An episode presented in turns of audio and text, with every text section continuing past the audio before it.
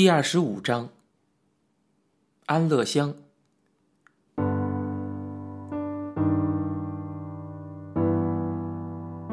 傅崇山傅老爷子从前在大陆当过官，所以在军警界还有几分老面子。抗战期间，傅老爷子当到副师长，驻五战区，从徐州跟日本人还打过硬仗呢。来到台湾，傅老爷子退了役，与朋友合伙经商，开了一家叫大方的纺织厂，他自己是董事长。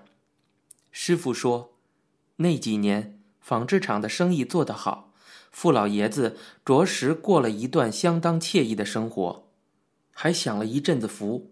闲来跟从前几个战友去打猎，有时还会远征到花莲，爬到山上去打野猪；要不然就跟几个戏迷朋友到永乐戏院去看京戏。傅老爷子最欣赏胡少安演的《赵氏孤儿》。胡少安贴这出戏，傅老爷子必定要到场的。可是，民国四十七年那年冬天，傅老爷子家中发生了巨变。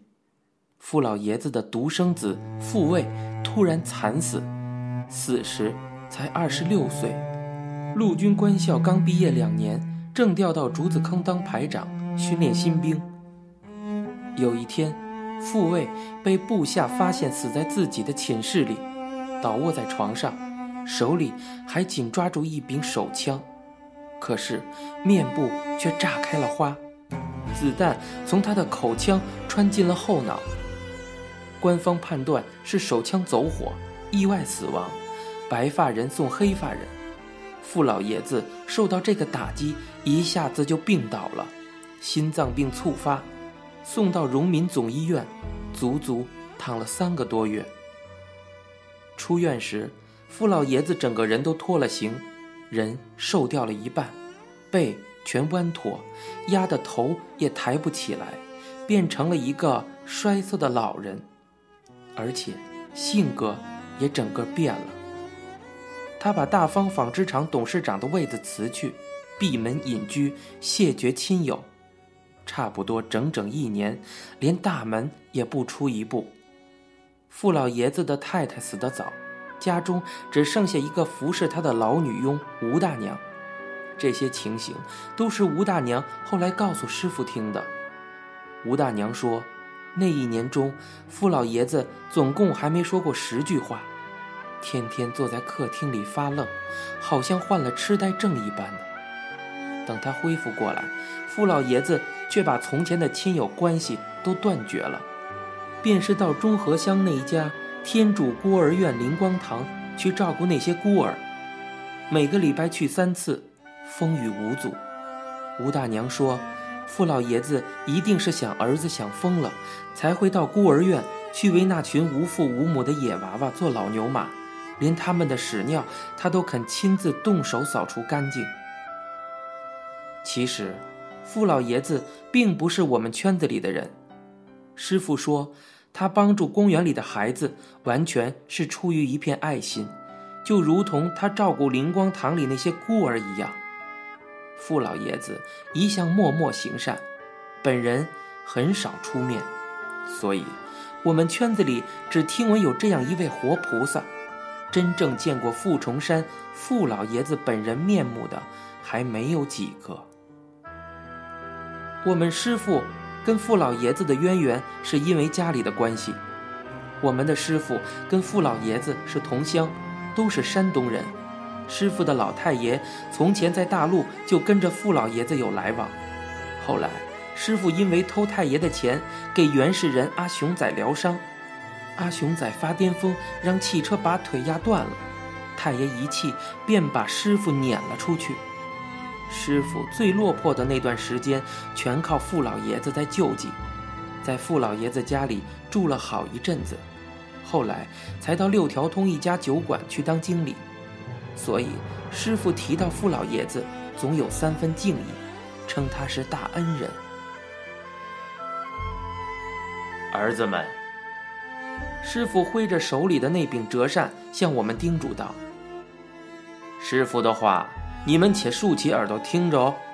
今天带你们去见的傅崇山傅老爷子可是不比常人呐，他就是你们的救命恩人了。我们从拘留所保释出来，师傅便要带我们去参见傅老爷子，当面向他叩谢。师傅发给我们每个人一百块钱，到红玫瑰去理了发，大家换上了干净的衣服。临行前，师傅又再三训诫了我们一番。大热天，亏了老爷子亲自奔走啊，才把你们这批东西救出来。回头见到他，不要连个谢字也说不上来啊！一个个的站没站相，坐没坐相的，贼窝里爬出来似的。师傅的老脸让你们丢尽了。哎，老鼠呢？哟，老鼠扭捏的走过去回应道：“师傅皱起了眉头，打量了老鼠一下，说。”瞧你这副贼眉贼眼的！我先告诉你啊，今天到了傅老爷子那里要守规矩，还胆敢毛手毛脚，我先抽了你的筋！老鼠只是呲着一嘴的黄牙，颤颤的傻笑。师傅又把小玉换了过去。你伶牙俐齿，能说惯道，今天又该你去耍贫嘴，成本事喽。小玉赶忙分辨道。师傅，傅老爷子是什么人呢？他那哪里轮得到我们这些小孩子耍贫嘴成本事了？师傅冷笑道：“呵 呵你知道就好。”师傅信不过，我去把嘴缝起来就是了嘛。哼，小玉笑道：“嗯，你把那张破嘴缝起来，倒也是我的福。耳根子，师傅我也清静一些。”阿青、吴敏。你们两个嘛，口齿又太笨了些。回头老爷子问起什么，照实答就是了。是师傅，我跟吴敏齐声应道。最后，师傅把阿雄仔拉到跟前，替他将衬衫塞进裤子里，又用手巾擦掉了他脸上的汗水，然后才领着我们一行六人浩浩荡荡的去参拜傅崇山傅老爷子去了。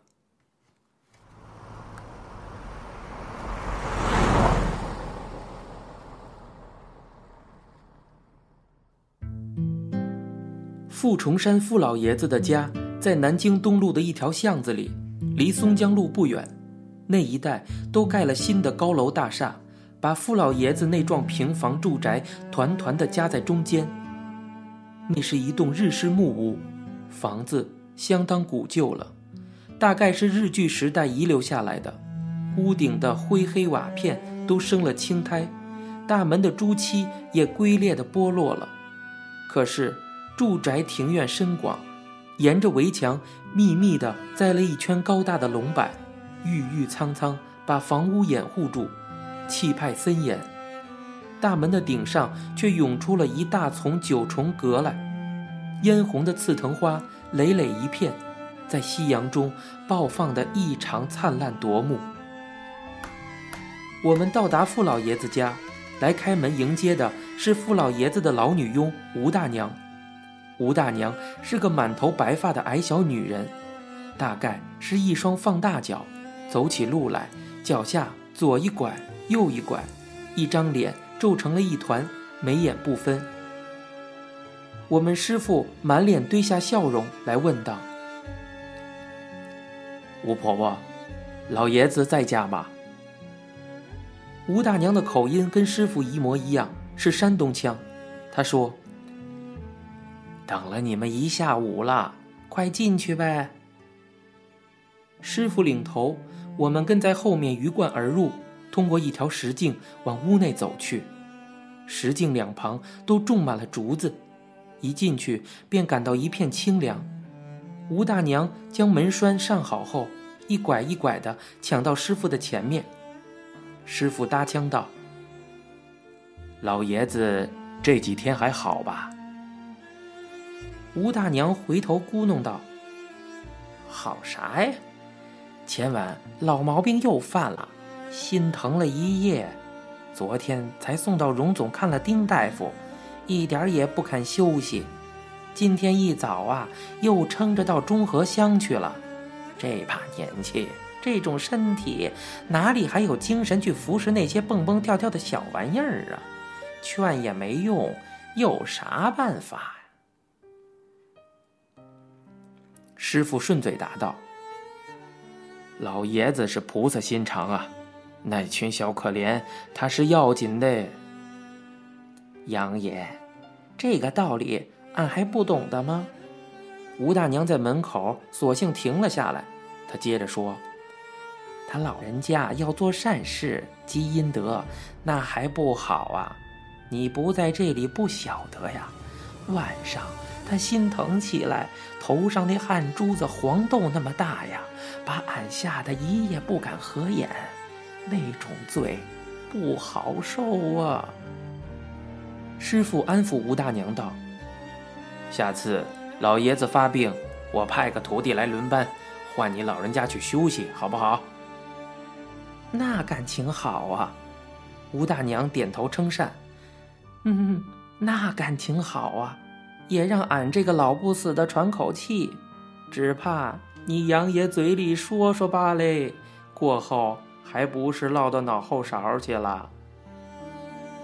吴婆婆，下次我就派他来。这个徒弟。做事老成，做事可靠哦。师傅指着我说道。吴大娘走上前，窥起眼睛朝我打量了一下，皱成一团的脸上却绽开了一个笑容来，捂了一下嘴，点头说道：“嗯，很健壮的小子啊。”吴大娘从鞋柜里拿出六双草拖鞋来，让我们一一换上。我们刚走到客厅门口。里面便传出一个苍老沙哑的声音，问道：“都来了吗？”“哦，都带来了，来参见老爷子。”杨师傅在门外大声应道。吴大娘拉开推门，傅崇山傅老爷子便从里面颤巍巍的迎了出来。